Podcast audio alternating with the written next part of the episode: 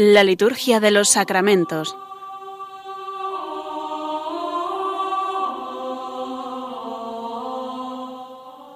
Con el Padre Juan Manuel Sierra.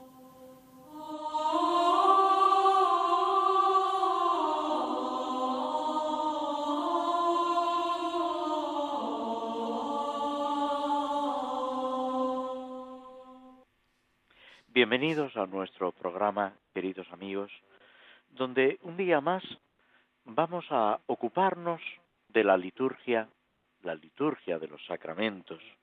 Los sacramentos son el espacio, podemos decir, o la actividad litúrgica más importante.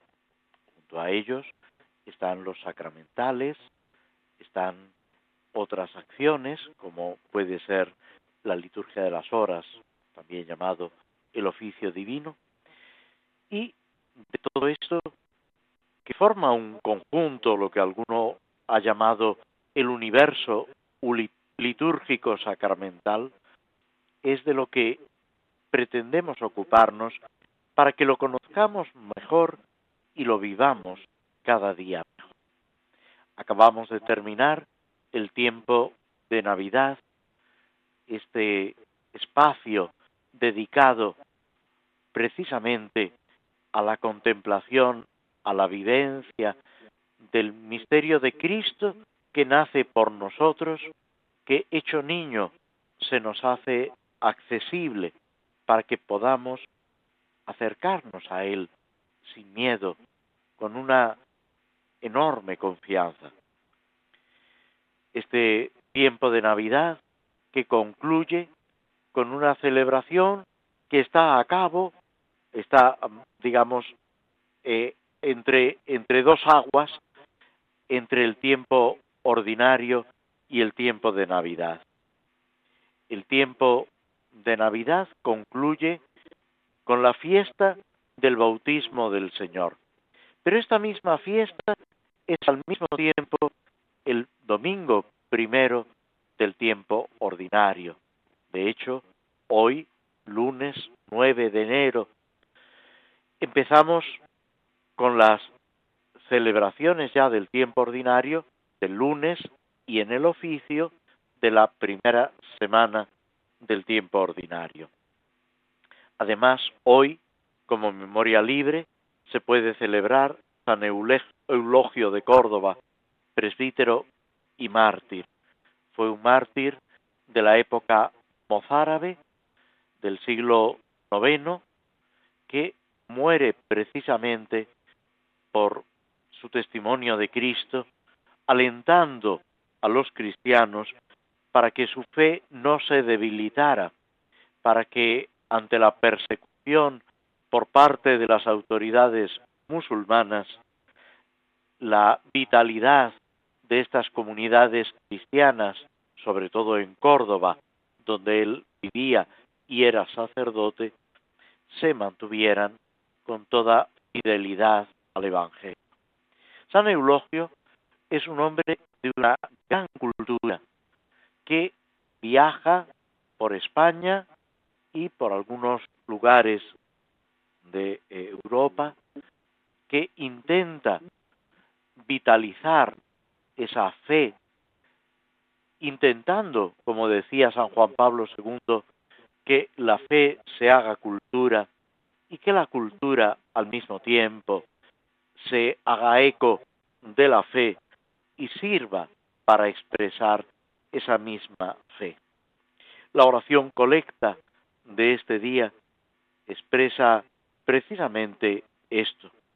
Señor y Dios nuestro, que en la difícil situación de la Iglesia mozárabe, suscitaste en San Eulogio de Córdoba un espíritu heroico para la confesión valiente de la fe. Concédenos superar con gozo y energía, fortalecidos por ese mismo espíritu, todas nuestras situaciones adversas. No es el único santo que celebramos en esta semana. El día 13 celebramos también a San Hilario obispo y doctor de la Iglesia.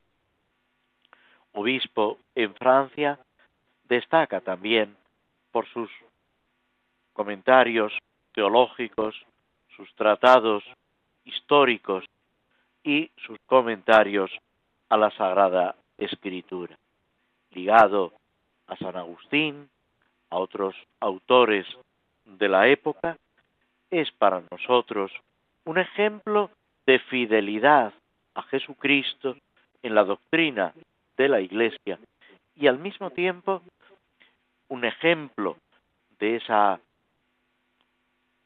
disciplina, de ese cuidado de la Iglesia que todos debemos tener. El tiempo ordinario en el que volvemos a encontrarnos no es un tiempo sin relevancia o sin importancia. Es verdad que los tiempos litúrgicos denominados fuertes, como son Adviento y Cuaresma, y unidos a estos, Navidad, sobre todo Pascua, tienen un colorido especial. Pero a lo largo del tiempo ordinario tenemos que descubrir la predicación, la enseñanza, la presencia de Cristo, como nos lo narra el Evangelio, y como la Iglesia lo sigue presentando a lo largo de los siglos. Este tiempo ordinario es ocasión para todos nosotros en que debemos conocer más y mejor el Evangelio, la enseñanza de Cristo y el magisterio de la Iglesia. Es ocasión para profundizar en todo esto y al mismo tiempo para comunicarlo a las personas que nos rodean. Solamente así estaremos viviendo esa vinculación a Cristo, al Padre, por el Espíritu Santo, que en las oraciones y en la liturgia se nos está pidiendo constantemente. Además, en este tiempo, la celebración de los santos y algunas celebraciones, sean votivas, sean indicadas en el calendario de la Santísima Virgen María, cobran un colorido especial. Los santos están unidos a nosotros en esa permanencia, pertenencia a la Iglesia. Todos juntos debemos participar de esa alabanza al Padre por el Hijo en el Espíritu Santo.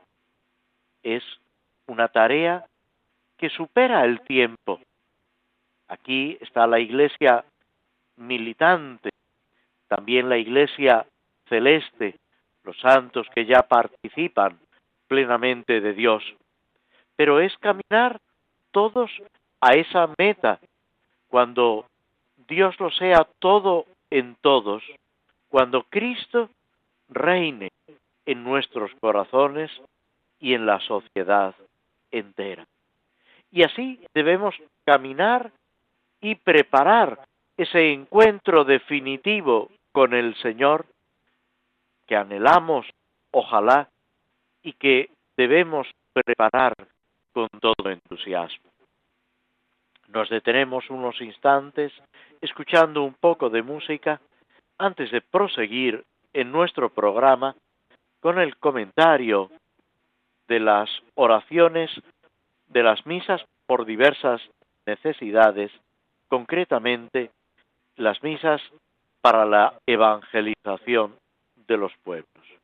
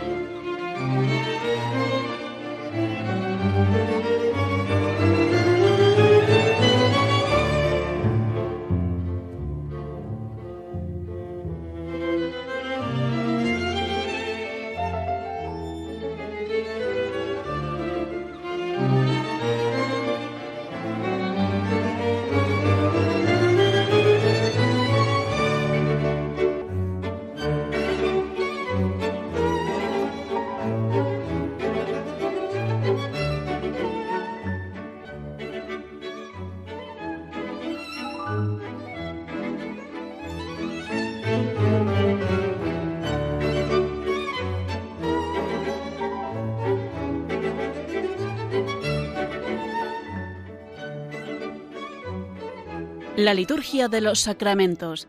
Conoce qué se realiza y por qué de la mano del Padre Juan Manuel Sierra.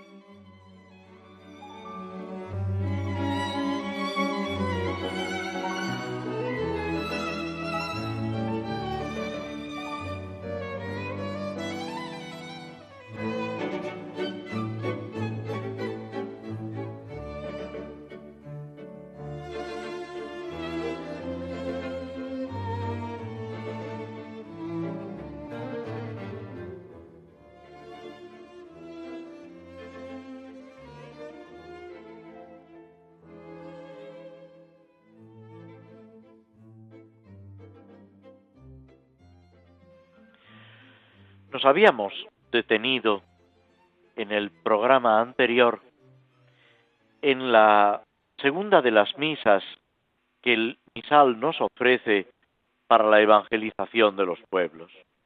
Habíamos comentado ya la oración colecta y nos ocupamos ahora de la oración sobre las ofrendas.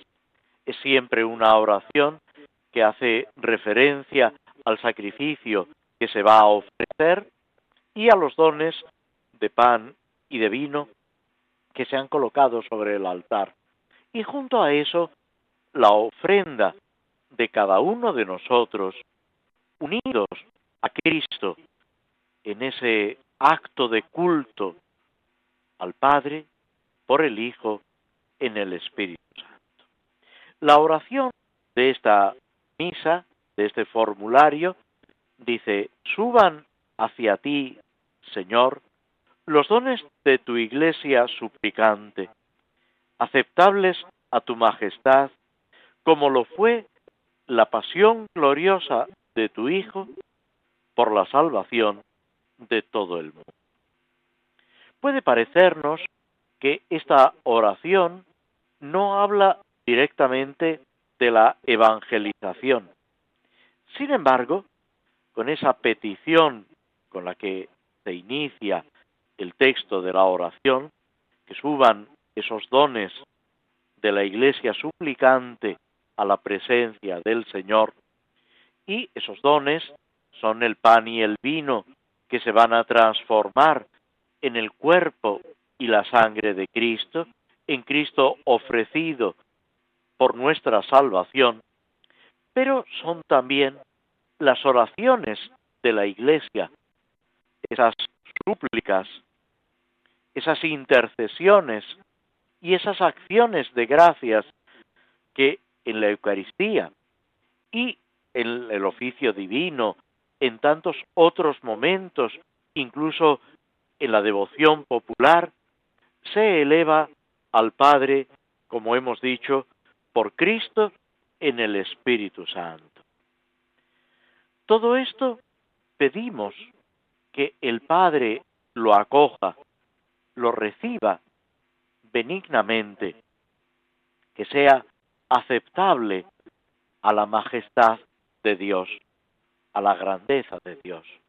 Es verdad que entre Dios y nosotros hay una diferencia infinita, pero precisamente a través de la encarnación y a través de la redención, nosotros participamos de ese ser de Dios.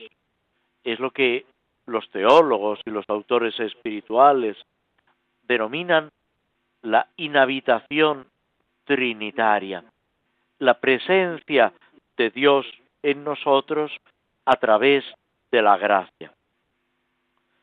Todo esto es posible gracias precisamente a ese misterio de la encarnación, del nacimiento de Cristo.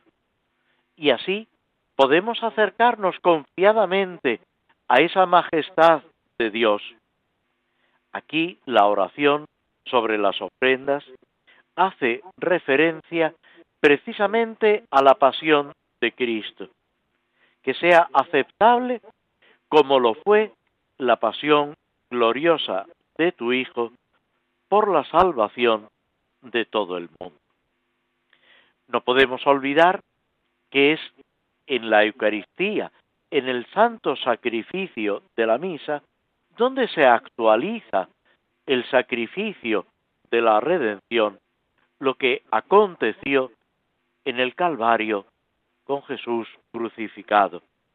Ese misterio de la pasión, muerte y resurrección del Señor es lo que celebramos cada vez que realizamos la Eucaristía, cumpliendo el mandato del mismo Cristo. Haced esto en conmemoración mía. Y esta acción, que es una acción sacramental en la celebración de la Iglesia, en la Eucaristía, que en el altar tiene lugar, se realiza tanto la Eucaristía como lo que le da sentido y origen el sacrificio de Cristo en la cruz por la salvación de todo el mundo. Y aquí precisamente es donde radica ese aspecto de la evangelización, que no tiene fronteras. La Iglesia es católica, que quiere decir universal, que llama a todos los hombres y mujeres a la salvación, que nos está pidiendo a cada uno de nosotros que respondamos a ese don de Dios, a esa invitación que por Cristo en la Iglesia se dirige a cada uno de nosotros para que descubramos y vivamos conforme a la gracia de Dios y que al mismo tiempo tomemos parte en los trabajos del Evangelio para que todos lleguen al conocimiento de Cristo y se adhieran a Él con un corazón nuevo.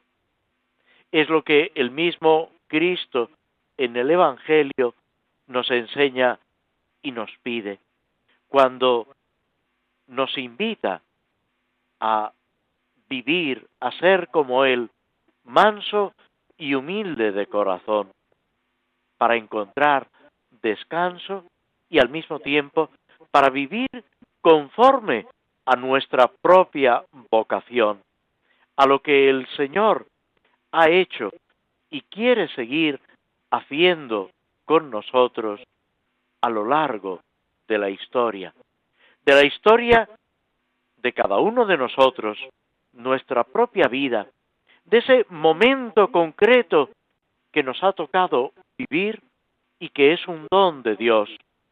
Esa frase de la poesía de Jorge Manrique, Coplas a la muerte de su padre, cuando dice, con un cierto sarcasmo, cualquier tiempo pasado fue mejor. Y no es verdad. Es este tiempo propiamente el que nos ha tocado vivir, un regalo de Dios, y debemos disfrutar de él, vivir cada momento en su presencia, construyendo el reino de Dios aquí y ahora, pero con la mirada puesta siempre en el Señor, que como dice San Pablo, se fió de mí, me hizo capaz y me confió este ministerio. Y este ministerio es también de evangelización. No todos como San Francisco Javier o como tantos otros misioneros están llamados a ir a lugares lejanos, a estar a veces en situaciones tremendamente complicadas, difíciles, pasando grandes penalidades y austeridades pero todos estamos llamados a vivir nuestra fe y a anunciarla con humildad y con generosidad, para que todo el que quiera pueda encontrar en nuestras palabras y en nuestras obras un testimonio del amor de Jesucristo. A eso estamos llamados y eso es lo que el Señor pide de cada uno de nosotros. Las dos antífonas de comunión que se proponen en este formulario de la misa para la evangelización de los pueblos se nos habla de esa llamada a todas las naciones. La primera tomada del Salmo 116, un salmo muy breve, dice, alabad al Señor todas las naciones, aclamadlo todos los pueblos, firme es su misericordia con nosotros, su fidelidad dura por siempre. La segunda, tomada del final del Evangelio de San Marcos, de esa recomendación de Cristo cuando está a punto de subir a los cielos, es un mandato para los apóstoles, para la Iglesia y para cada uno de nosotros. Id al mundo entero y proclamad el Evangelio a toda la creación, dice el Señor. Esto es, como decíamos hace un momento, lo que debemos procurar, cuidar con todo entusiasmo y con toda alegría en la presencia del Señor. Nos, detenemos de nuevo unos instantes para escuchar un poco de música que nos ayude en estas reflexiones y pasamos a continuación a ocuparnos del Salmo 48, 49, según la numeración hebrea.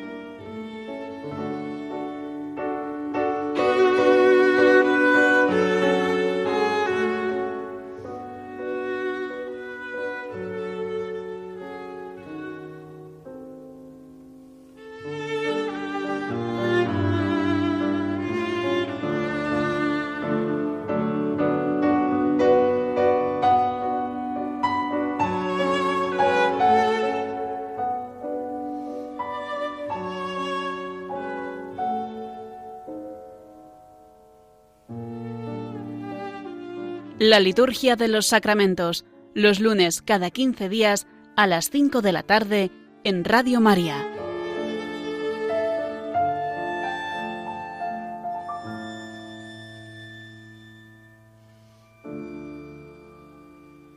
Este salmo, del que ya nos hemos ocupado en programas anteriores, presenta precisamente esa gran ventaja que es la adhesión a Dios, no hay nada comparable a esa unión con el Señor. Empezaba el Salmo invitando, como decíamos de las oraciones de la misa por la evangelización de los pueblos, oíd esto todas las naciones, escuchadlo habitantes del orbe. Es una invitación universal para recibir el mensaje y la salvación de Dios. Y vamos ahora a ocuparnos de los últimos versículos, la segunda parte de este salmo, que algunos han titulado Esperanza de los justos. Este es el camino de los confiados, el destino de los hombres satisfechos. Son un rebaño para el abismo. La muerte es su pastor, bajan derechos a la tumba, se desvanece su figura y el abismo es su casa. Pero a mí Dios me salva, me saca de las garras del abismo y me lleva consigo. No te preocupes si se enriquece un hombre y aumenta el fasto de su casa cuando muera, no se llevará nada, su fasto no bajará con él. Aunque en su vida se felicitaba, ponderan lo bien que lo pasas. Irá a reunirse con sus antepasados. que no verán nunca la luz. El hombre rico e inconsciente es como un animal que perece. Este contraste entre el justo y el injusto, entre la caducidad de lo que muchas veces es la meta de el mundo, de los criterios del mundo, aparece ante nosotros lo que vale de veras. Recordad esa parábola del Señor de la perla preciosa, la perla escondida. Es como una piedra preciosa que alguien encuentra en un campo y agarra todas sus riquezas y va a comprar el campo para adueñarse de esa piedra preciosa y que nadie la pueda reclamar, nadie que no sea él. El Salmo insiste en que todos mueren, ricos y pobres, opresores y oprimidos, soberbios y humildes. Pero desde el día de la muerte todo se transforma. Los primeros son aparcados, son llevados como ovejas al matadero, al lugar de la muerte, donde vivirán con ese alejamiento definitivo de Dios, que es la vida y el fundamento de la vida. Los segundos, aquellos oprimidos, humildes, justos, que han vivido conforme a los mandamientos de Dios, serán recogidos por Dios mismo. Es disfrutar de esa entrañable presencia de Dios, dice el Salmo en el versículo 16. A mí Dios me salva y me lleva consigo. Estar con el Señor para siempre. Una idea que Santa Teresa y muchos otros santos han subrayado para siempre. Sin límite ya de tiempo ni ningún aspecto, ningún factor que pueda oscurecer esa presencia de Dios y esa felicidad a su lado. Nos presenta el Salmo un contraste entre el malvado y el justo, entre la opulencia aparente, pero que en realidad son de bienes que no pueden durar y lo que en palabras del Evangelio está edificado sobre roca. Ese tesoro del cual el Señor nos hace partícipes para que vivamos siempre en Él. El dinero no basta para rescatarnos del poder de la muerte, o para prolongar nuestra vida. El Señor dirá, a fuerza de empeñaros, no podéis añadir un codo a vuestra estatura. Hasta los cabellos de vuestra cabeza están contados. No valéis más que los pájaros del cielo o que las flores del campo. Subraya Jesucristo la bondad de Dios para que vivamos con esa confianza en la justicia de Dios, amando a Dios con todo nuestro corazón y buscando en cada momento, en cada circunstancia, en cada persona con la que nos encontramos, esa presencia y esa acción misericordiosa de Dios. A mí, dice el Salmo, Dios me salva y me lleva consigo.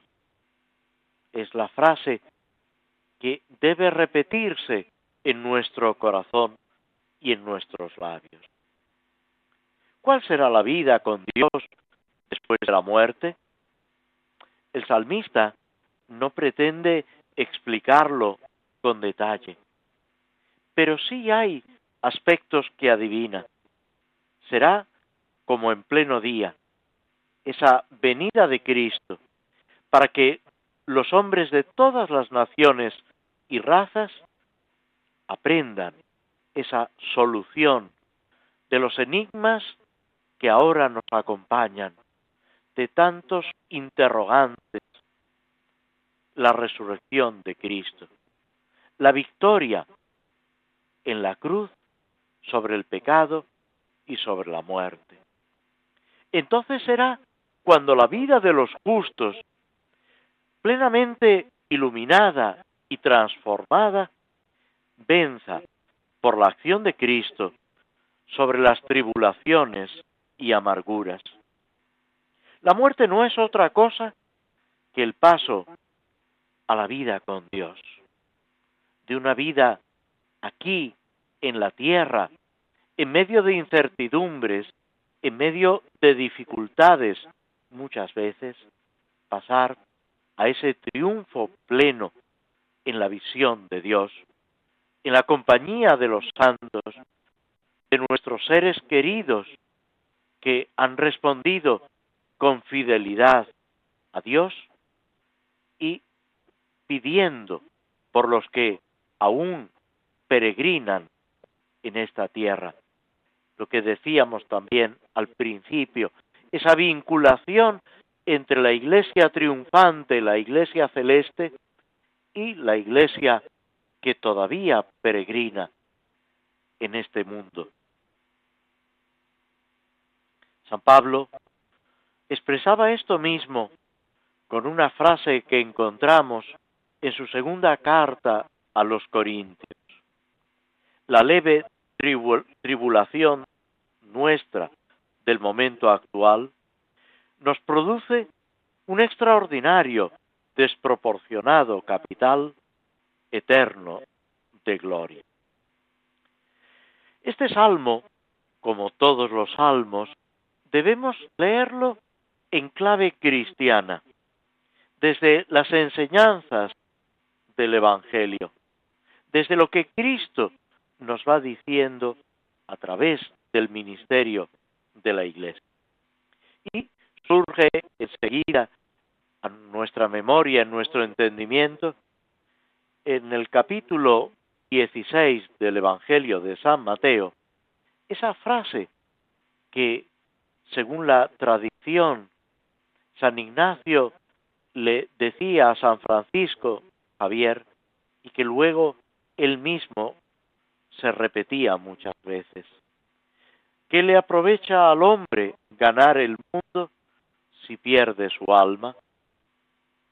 No sólo la salvación eterna, sino que los mismos valores del hombre, la inteligencia, la razón, la bondad, la santidad, no se pueden ganar con dinero, con bienes materiales, sino que son dones que vienen de Dios. Es verdad que debemos responder a esos dones, dando cumplimiento a la frase de San Agustín, Dios que te creó sin ti, no podrá salvarte sin ti es necesaria esa respuesta personal de cada uno de nosotros. Dirá Lope de Vega en esos versos, cuántas veces el alma, el ángel me decía, alma, asómate ahora a la ventana, verás con cuánto amor llamar porfía y cuántas hermosura soberana Mañana le abriremos, respondía, para lo mismo responder mañana. El Apocalipsis nos dirá, mirad que estoy a la puerta y llamo. Si alguien oye y me abre, entraré y cenaremos juntos. Es ser invitados a la cena del Señor, o mejor dicho, aceptar la invitación que el Señor dirige a cada uno de nosotros. Sin embargo, realmente podemos decir que es trágico el afán y los sacrificios que los hombres experimentan para adquirir bienes temporales perecederos, mientras que no se preocupan por los eternos. Es, como dice también el Evangelio, edificar nuestra casa sobre arena, porque el único fundamento sólido, esa piedra sobre la que debemos construir, es Cristo, el amor de Cristo, la presencia de Cristo en nosotros, actuando conforme a las bienaventuranzas, conforme a lo que Cristo nos dice y nos enseña en el Evangelio. También nos puede ayudar como ambientación de este salmo esa parábola que Jesús pronuncia del rico y el pobre Lázaro. Cuando termina la vida de uno y de otro y la realidad que les espera. Lázaro recibe consuelo en cambio de los males que lo han atormentado en vida. Y el rico es justamente lo contrario, porque ha vivido de espaldas a sus hermanos, no preocupándose del pobre, no atendiendo a los mandamientos de Dios y no dándole a Dios mismo ese primer puesto que debe tener en el corazón de cada uno de nosotros. Solamente así podemos descubrir y vivir en toda su profundidad no solamente lo que esperamos para la vida eterna, sino también lo que debe ser nuestra vida aquí y ahora. Evidentemente, esto no quiere decir dejadez o preocupación hacia los bienes del mundo, tampoco desprecio. Es un término que a veces se ha utilizado, el desprecio del mundo. Hay que comprender lo que quiere expresar, pero la expresión no es del todo adecuada, porque para el cristiano, para el que está unido a Cristo y vive e intenta vivir en la gracia de Dios, no cabe nunca el desprecio ni a las cosas ni a las personas. No se puede despreciar absolutamente nada, lo que no quiere decir que no podamos renunciar a ello por un bien mayor. Recordemos de nuevo la parábola de esa piedra preciosa por la cual merece la pena venderlo todo, pero no por desprecio, sino buscando con toda ilusión lo que vale de veras. Jesucristo también nos anima a buscar lo que vale de veras. Ganaos amigos con el injusto dinero. ¿Qué es lo que vale? Los amigos y sobre todo la amistad con Cristo. Vivir en la amistad de Dios. Cuentan de San Luis Gonzaga que en todos los asuntos solía preguntarse, ¿qué valor tiene esto para la eternidad? Lo importante es lo que dura para siempre. Ojalá lo vivamos así, lo descubramos cada vez con mayor fuerza y ayudemos a nuestros hermanos a que también ellos lo vivan así. Nos detenemos de nuevo unos momentos antes de pasar a la lectura y el comentario de la obra de Tolkien, El Señor de los Anillos.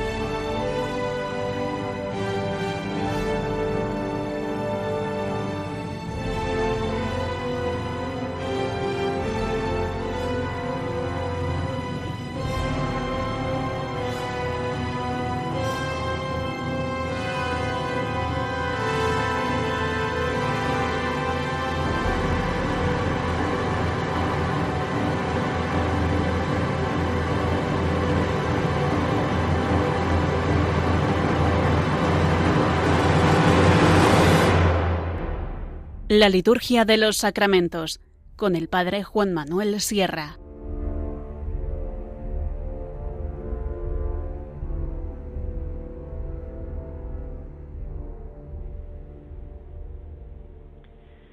Nos habíamos detenido en esa excursión, podemos decir, que Rodo y sus amigos, estos ocho compañeros que deben auxiliarle, ayudarle en la tarea, en la misión que el concilio les ha encomendado, esa comunidad del anillo, van caminando para intentar acercarse al reino de Mordor, donde el Señor Oscuro, ese personaje malvado que intenta esclavizar todos los pueblos libres, tiene su reino y desde donde intenta a través de sus tropas dominar toda la, todos los otros reinos, toda la sociedad de su tiempo.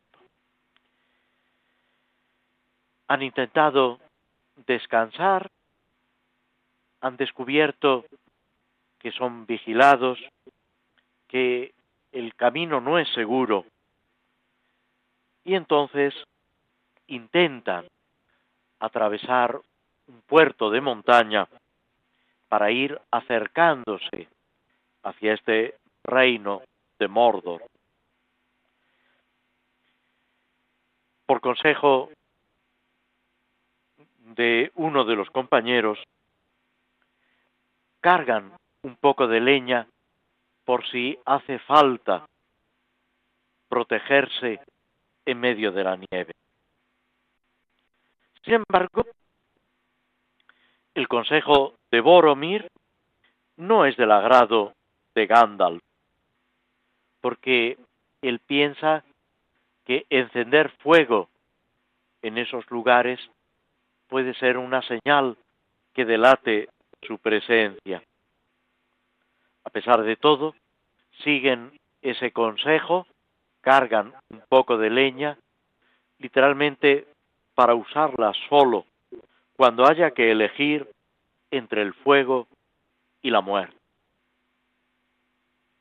Poco a poco van ascendiendo y empieza a nevar. Poco después se encuentran con una ventisca que les dificulta tremendamente el paso.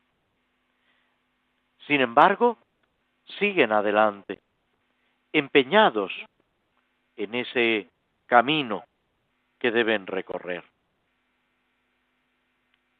Llega un momento que no pueden seguir adelante.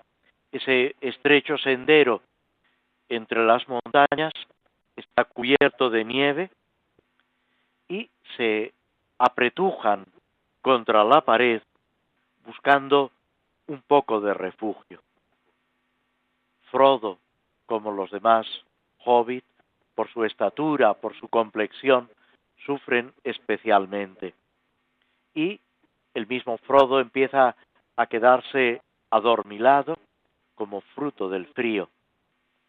Boromir se da cuenta y insta a Gandalf para que abran esa reserva de leña y puedan calentarse de alguna manera.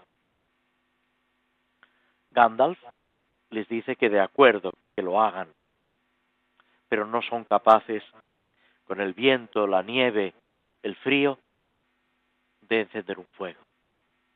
Y entonces acuden a Gandalf y le piden, y él de mala gana utiliza su vara mágica.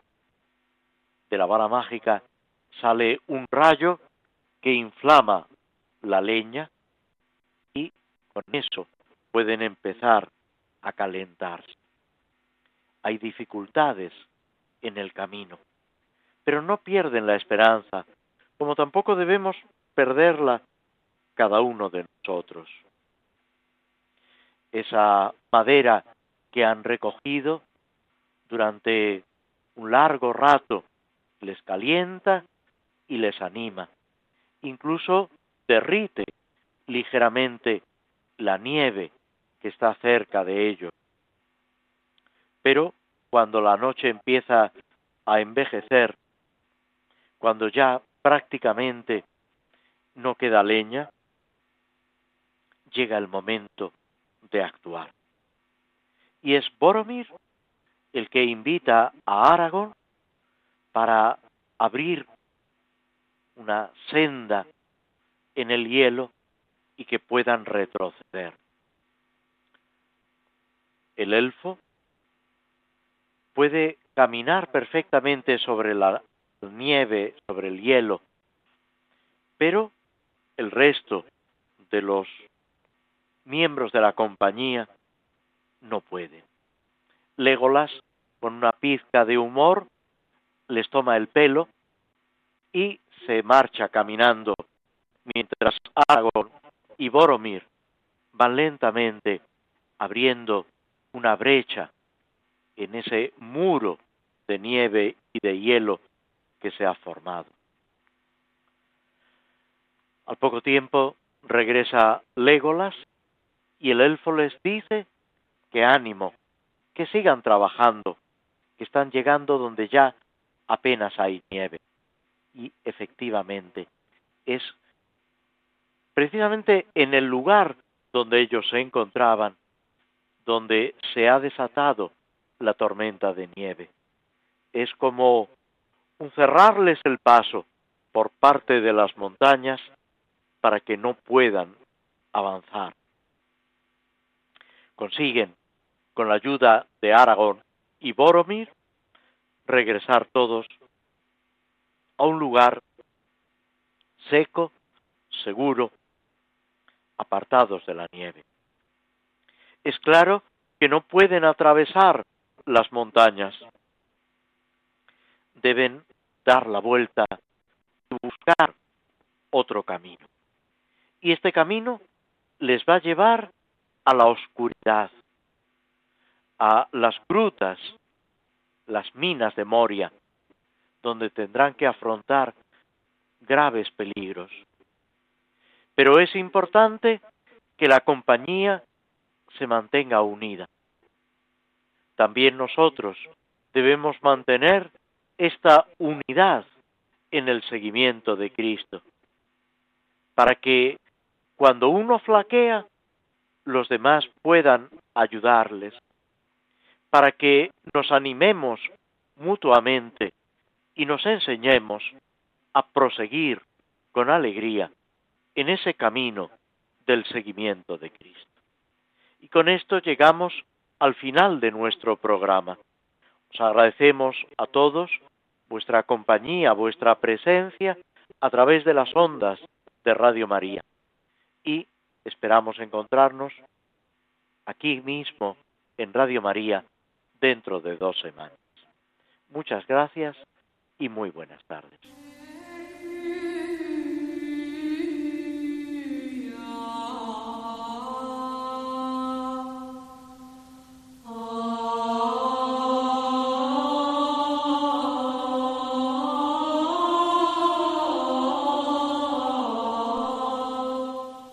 Así concluye en Radio María la Liturgia de los Sacramentos, un espacio dirigido por el Padre Juan Manuel Sierra.